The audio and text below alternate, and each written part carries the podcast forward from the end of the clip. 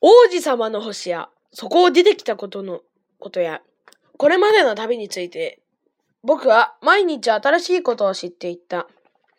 王子様が傍らであれこれ考えるについて、自然と僕にも分かってきたのだ。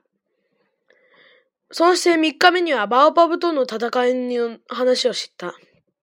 この時にも、きっかけを作ってきた、くれたのは羊だった。不意に王子様が心配でたまらなくなったように、こう聞いてきたのだ。羊が小さな木を食べるって本当だよね。うん、本当だ。ああ、よかった。羊が小さな木を食べるのがなぜそんなに大事なことなのか僕にはわからなかった。すると王子様はさらに聞いた。じゃあ、バオバブも食べる？僕は王子様に言った。バオバブは小さな木なんかじゃなくて、教会の建物に巨大、教会の建物みたいに巨大だから、象の群れを引き継いでいったって食べきりやしない、と。象の群れを描い、思い描いて王子様は笑った。いっぱい積み重ねないと僕のところには入らないよ。それから、賢そうな瞳を輝かせた。バウパブも大きくなる前は小さいでしょ？それはそうだ。ど、でもどうしてバウバブを、小さなバウバブを、ち、羊に食べてもらいたいの？すると王子様は、そんなの当たり前と分かりきったことのように言った。おかげで僕は、一人この問題を解決しようと一生懸命頭を使わなくてはならなかった。それはこういうことだった。王子様の星にも他の星と同じようにいい草と悪い草があった。そして、いい草にはいい種が、悪い草には悪い種ができる。でも種には目につかない。土の中でひっそり眠っている。やがてどれか一つが目を覚まそうかなという気になって、伸びをして、はじめは、おす、おずおずと何の害もないみずみずしい小さな茎を太陽の光に向かって向かって伸ばすわけだ。それがもし、ラディッシュや、バラの菊なら、茎なら、伸びるまで、伸びるままにしておいてもいいだろう。けれども悪い植物だったなら、見つけた途端に抜かなくてはならない。小さな王子様の星には、そうしたとんでもない種があった。それがバオパブの種だったのだ。しかも、その星の土は種だらけだった。そもそもバオパブは抜くのが遅くなると二度と取り除けなくなる。そうして星全体を覆う。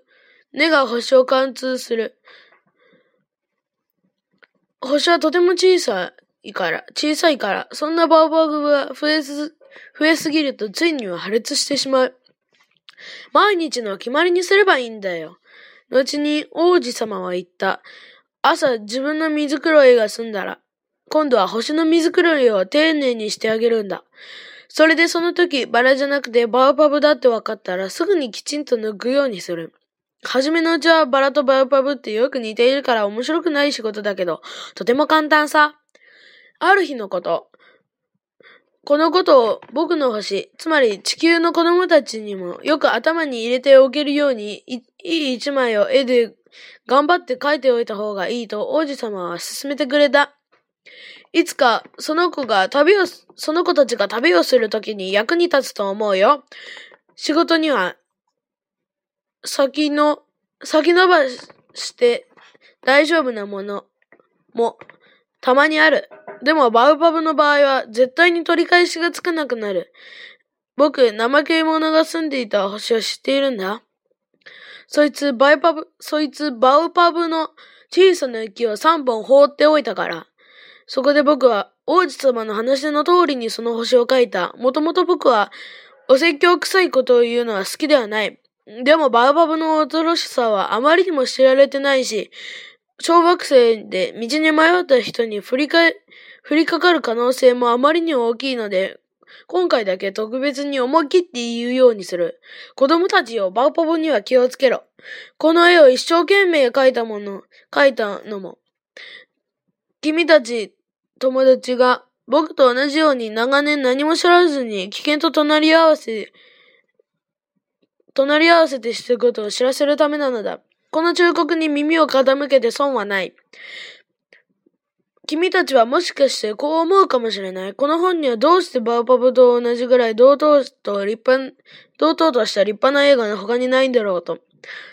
ん何のことはない。僕は、やってみたが、うまくはいかなかったのだ。バーパブを書いた時には、それぐらい精一杯詰まった気持ちに駆り立てられていたのだ。